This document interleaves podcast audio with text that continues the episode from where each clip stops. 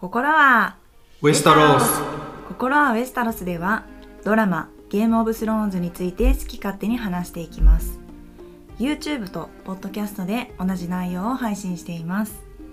お送りするのは私キャミーと今回はですねブラックウォーターの戦いの原作版について詳しく語ってまいりますので、えー、日本を代表する中世ヨーロッパ史の、えー、まあ、第一人者と言ったらよろしいでしょうかねその研究の第一人者であられます。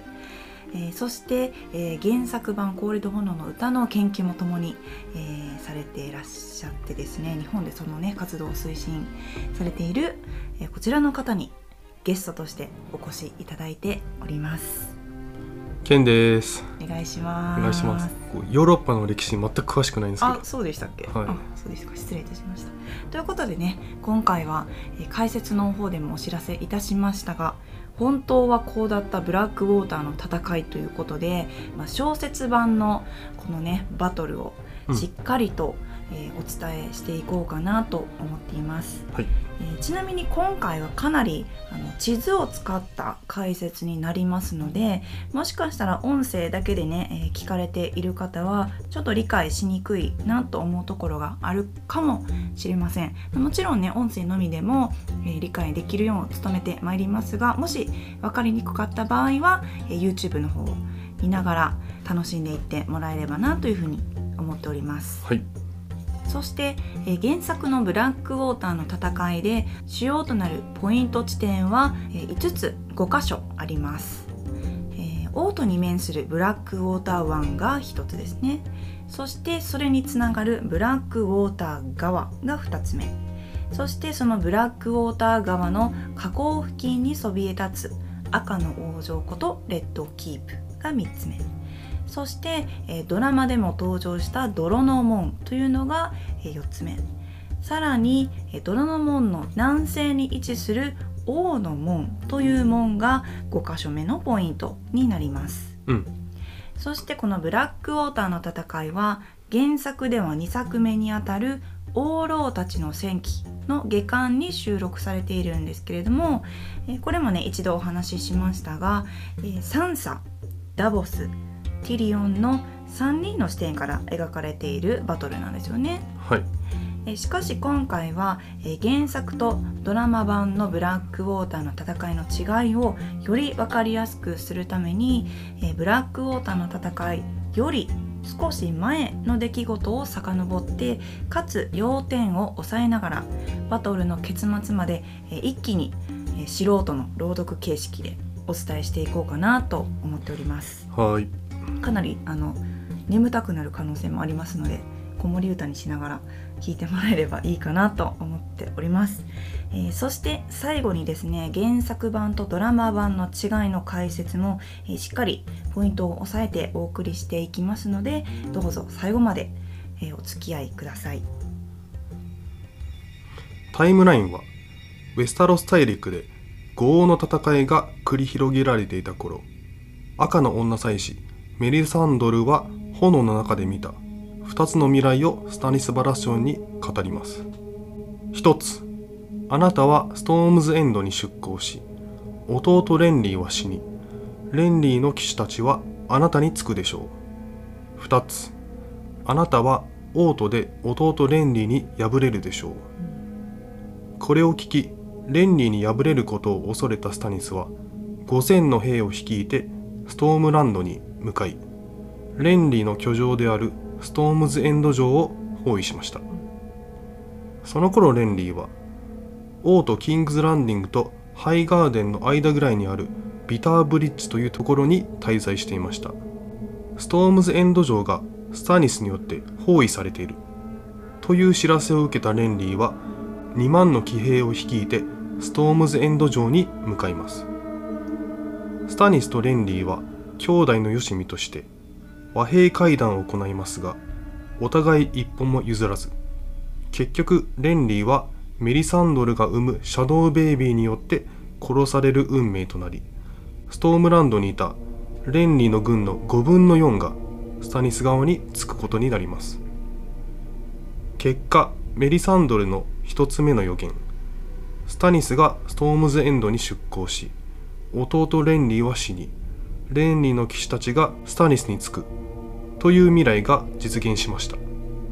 レンリーの騎士残りの5分の1はロラ・スタイレルと共にストームランドを去りピターブリッジに待機していた残りのレンリー軍と合流することになりました。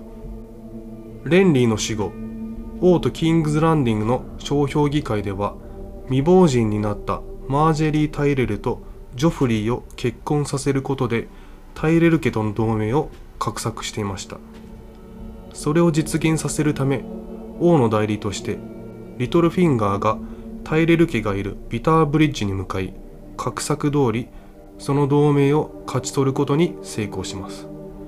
そして王の手の代理であるティリオン・ラニスターはパイロマンサーにはワイルドファイヤーの制作を続けさせそして王都中のあらゆる鍛冶職人には大きな鎖の輪を大量に作るよう命じていました。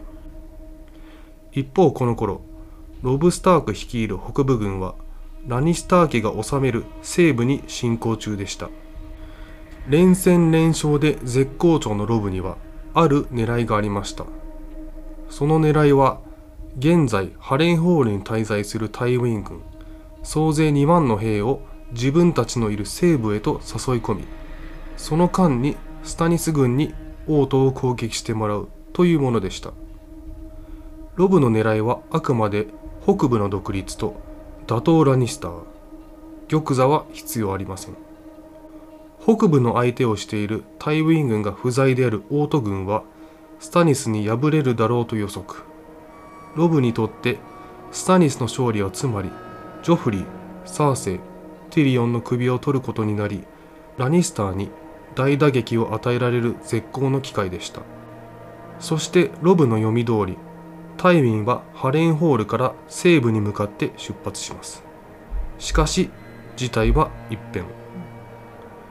リバーランにいたエドミア・タリーは西部に向かおうとするタイウィン軍に対しトライデント川を渡らせないよう1万1000の兵で防御を始めてしまいます、エドミアはロブの計画を読み取れなかったのです。結局タイウィン軍はエドミアによるありがた迷惑な防御によりトライデント川を渡れず立ち往生していたところビターブリッジから来た騎兵隊がタイビンのもとへ到着。スタニスによる王都襲撃の知らせを持ってきます。知らせを受けたタイウィンは西部ではなく王都へ進軍。ロブは肩透かしを食らってしまいます。ついに戦いの火蓋が切られます。ティリオンはキングズランディングの守備を襲撃前の数週間で強化していました。その数シティウォッチはこれまでの3倍の約5700人。ブロンは傭兵を800人構え山の民は150人が参加。その他300人の騎士が招集されあらゆる防御隊を派遣。さらに城壁を守るため何百もの投石機やスコーピオンを製作。川と湾には45隻の王室専用ガレー船全部で7000から8000人の守備隊を配置しブラックウォーターの入り口を守らせました。一方スタニス軍は大きく経路を陸と海の二手に分裂。スタニス本人はレンリーから吸収した軍を含め約1万6400人の騎士騎兵とともにブラックウォーター川の南岸である王の森へ向かい残りはミアライスストームランドドラゴンストーンから約200隻の船がキングズランディングに向かって出港しました。ティリオンはスタニスの突撃隊が町に到着する前にゲリラ戦のエキスパートであるベイルの山の民を王の森へ送り込みスタニスの斥候を殺させますがスタニスの軍は軽い死傷者を出しただけでブラックウォーター川の南岸に到着。海路であるスタニスの艦隊を率いたのはサー・ダボス。ではなくサー・イムリー・フロレント。自分たちの艦隊の数に自信があったサー・イムリーはオート軍の艦隊を前に慎重な偵察もせずブラックウォーター川の上流へと進出を始めてしまいます。その数10列各20隻からなる200隻の艦隊。サーイムリーの作戦は10列のうち先頭の2列をオート軍の船と交戦させている間3列目以降の船に乗っている旧兵と宋兵のみを死の城壁に上陸させた後残りの兵が川の先頭に合流。さらにその後ろの船に川の南岸陸路から来たスタニス勢を拾わせスタニスらを城壁側に渡すというものでした。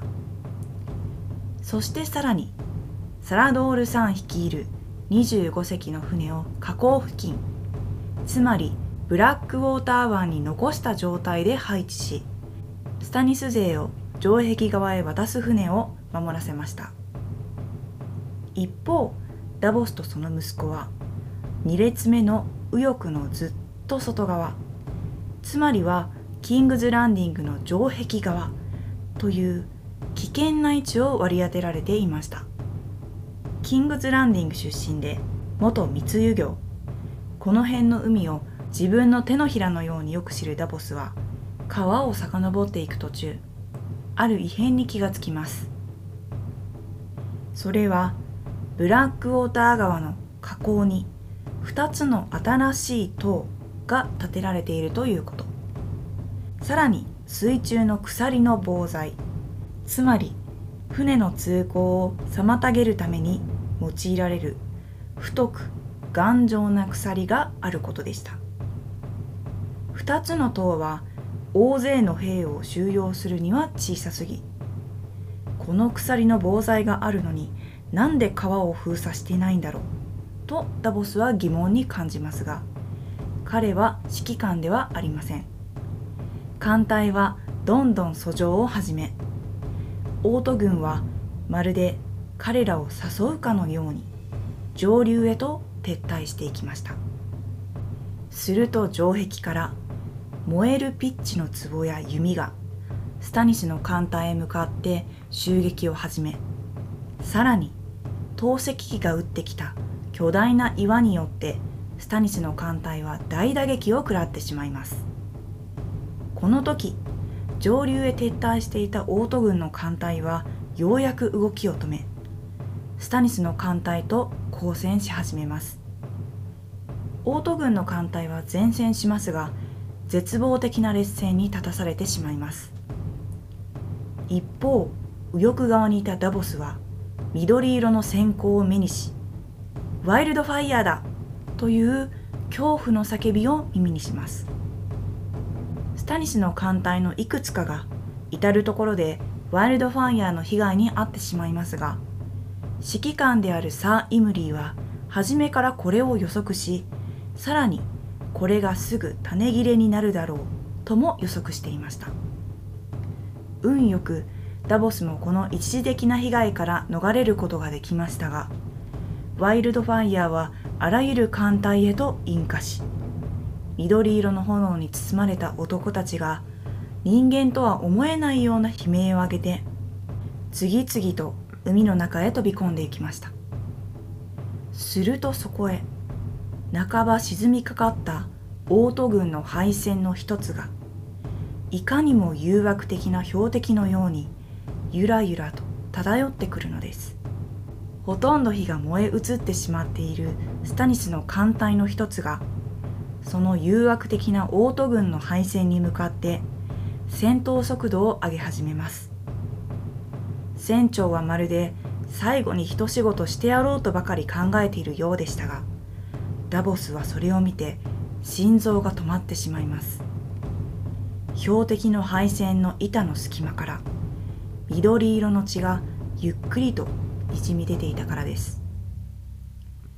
ついに船と船は衝突して爆発し両艦隊に大打撃を与えさらに連鎖的に他の船も燃えていきました。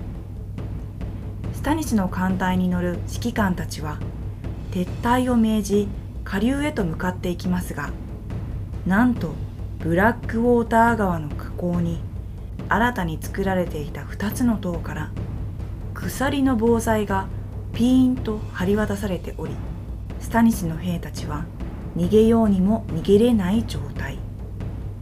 それこそがティリオンが仕掛けた真の罠だったというわけです。スタニスの兵は撤退できずほとんどの船が荒れ狂う炎に苦しみ川に侵攻した艦隊の半数が壊滅しオート軍の艦隊の大部分も破壊されましたがサー・イムリーの指揮する最初の2列おそらく30から40隻の船は火の手から完全に逃れることができました。それに乗っていた数百人から1000人近いスタニスの兵士が城壁側に上陸し王の門を襲撃し始めますがハウンド率いる騎兵隊が彼らを押し返します。この攻撃によってスタニスの兵士は混乱してしまいますが対するオート軍も大きくダメージを受けハウンドは戦場を離れていきました。ハウンドの不在では部下の士気が下がると考えたティリオンは攻撃を指揮する俺が半人前なら拒否したお前らは何なんだと部下を恥ずかしめ士気の上げ直しに成功。キングズガードのサー・マンドン・ムーアと重視ポドリックと共に騎兵隊を率いて王の門から出撃。その間スタニス軍からの攻撃を受け始めていた泥の門にいたジョフリーはサーセイの指示により城内の安全なところへ避難してしまいます。それを見た兵士たちの士気は下がり逃げ帰る兵もいましたが援助に来たティリオンたちのおかげで泥の門のスタニス軍が粉砕されました。一方まだ川の南岸にいたスタニスを含む兵士たちは数十隻の船の残骸を架け橋として利用しながらブラックウォーターの南岸から北岸へと渡り始めます。ティリオンたちも負けじと船の残骸を駆け上って行きます。その最中サーマンドンがサーセイの指示によりティリオンを裏切って殺そうとしますが失敗。結局ポドリックによって殺害されます。ほとんど意識を失ったティリオンは兵士たちに引きずり出されながら城内に退却。敗北を悟った残りの兵も戦いを放棄し撤退してしまいます。オート軍が戦いに敗れたかに見えた時南西から現れたのは右翼タイウィン中央ランディル・ターリー。左翼メイス・タイレルが指揮を執る。5万のタイレル兵と2万のラニスター兵でした。亡きレンリー・バラシオンの鎧に身を包んだサー・ガーラント・タイレルが前衛を率い死んだ王レンリーが戻ってきたと勘違いした何千人のレンリーの元支持者たちはスタニスを見捨て残ったスタニス兵は虐殺されてしまいました。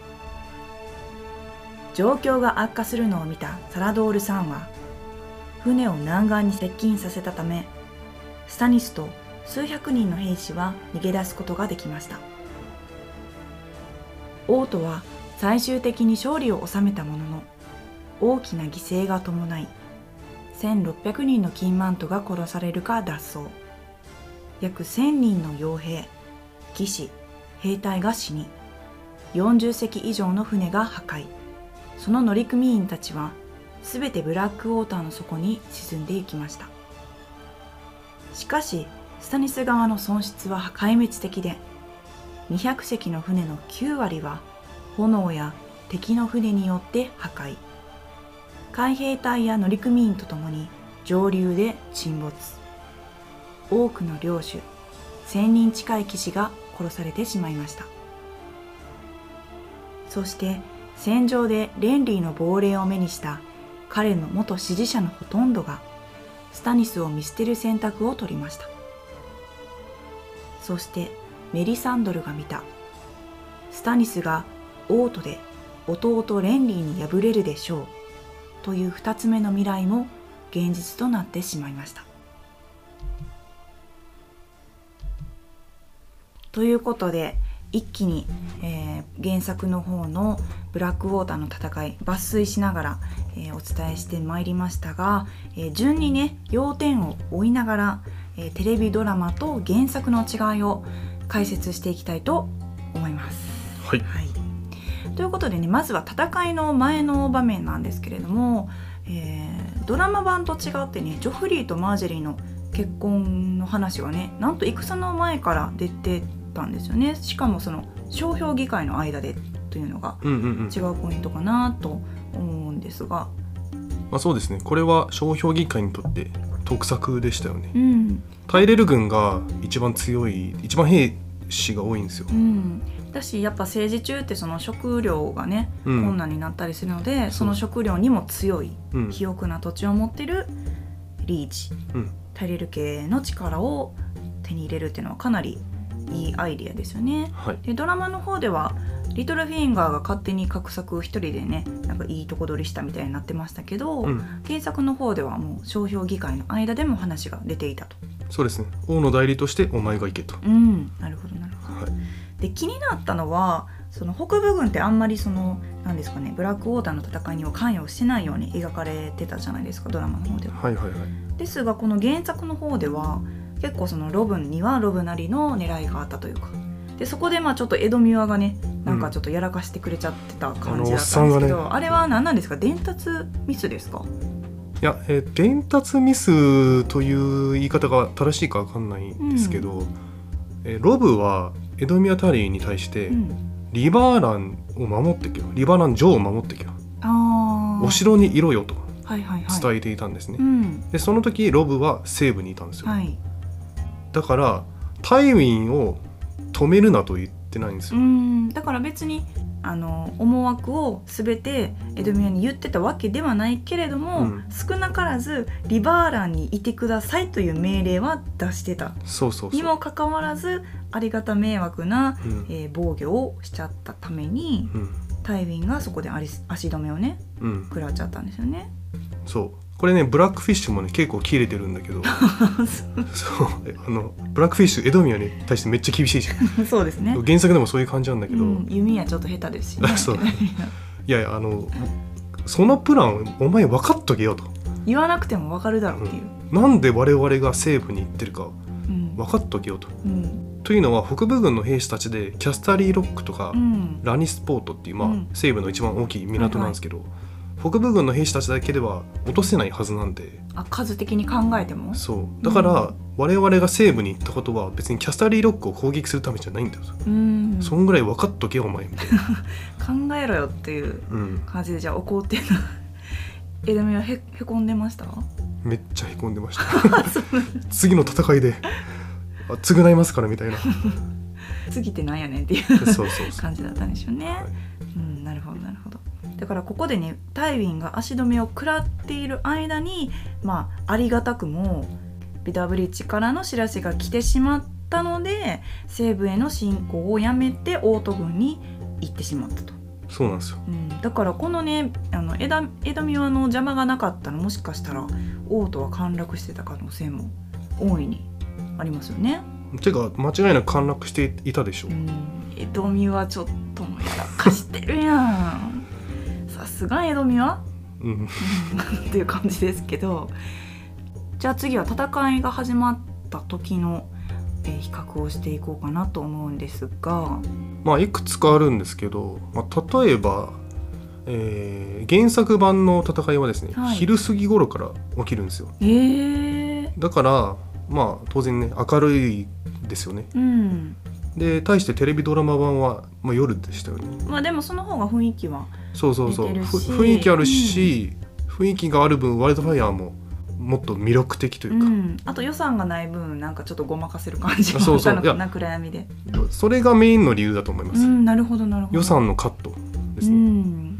やっぱその予算がないっていうのはね解説の回でも少し触れたんですけれども、うん、やっぱりこの原作のねブラックウォーターの戦いを見てるとやっぱりその召集されたオート軍の兵の規模というかうんうん。それがやっぱりねドラマ化するには相当予算が足りなかったっていうのは想像できるんですけれども、うん。まさかこの時点でスコーピオンとかねうん。登場してたのは驚きですよね。なんかね。スコーピオンってカイ・バーンさんの大発明品みたいな、うん。ね、扱いされてましたけどドラマ版では。シーズン7からだよね。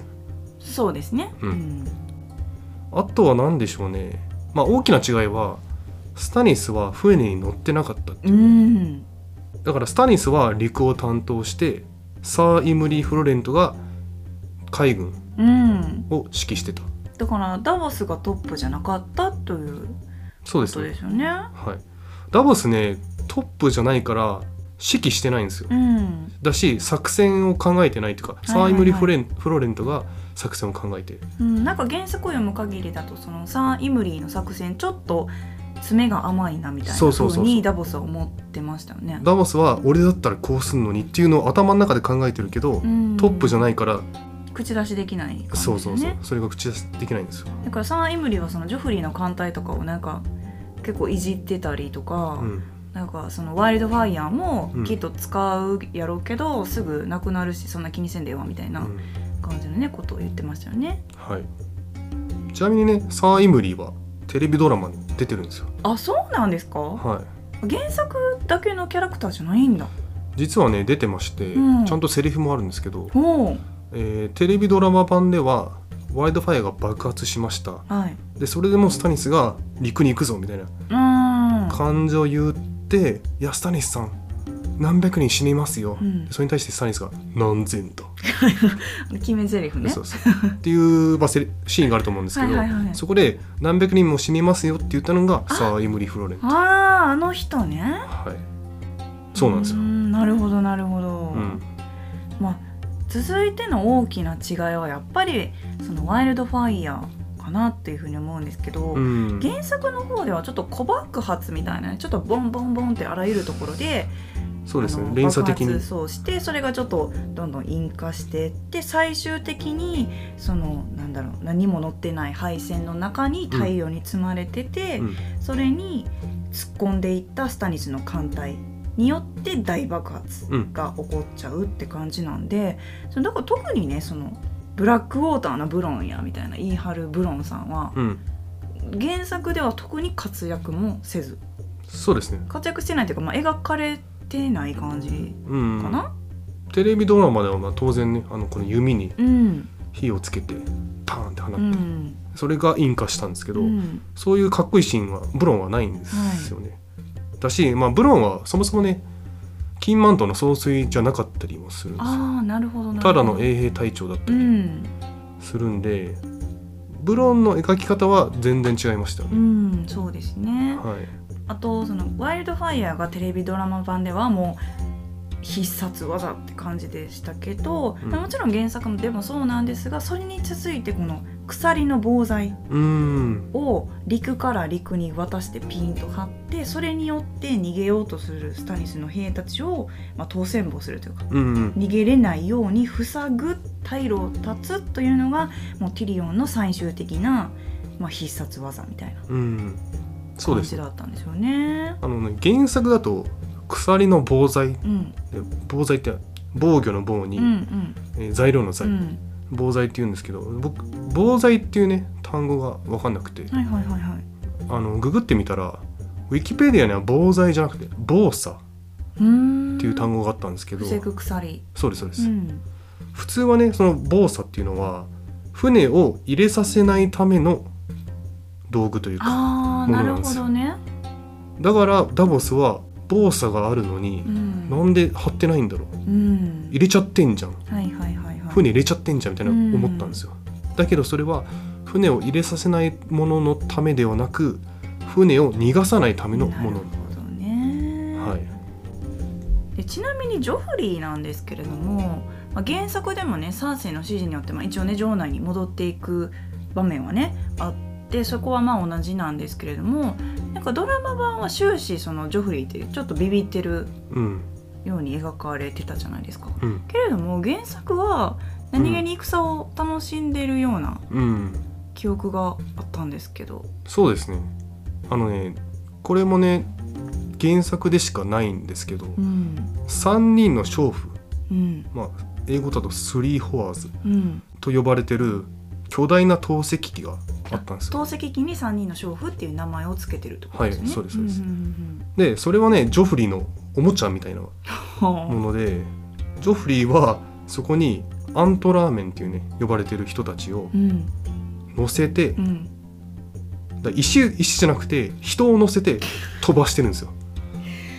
ジョフリー何してんのって感じですけそど、ね、う。でそのアントラーメンは何かっていうと、はい。まあ、謀反人ですねなんかスタニス側につついてるんじゃないかっていう感じの人たち。だからそうか鹿のあれか。あそうそう。うん。えっとアントラーメンってアントラーって鹿の角っはいはいはいはい。ていう意味なんですけど、そのスタニス寄りの謀反人たちを捕まえてそれを透析機に乗せて バーンと飛ばしてるっていう。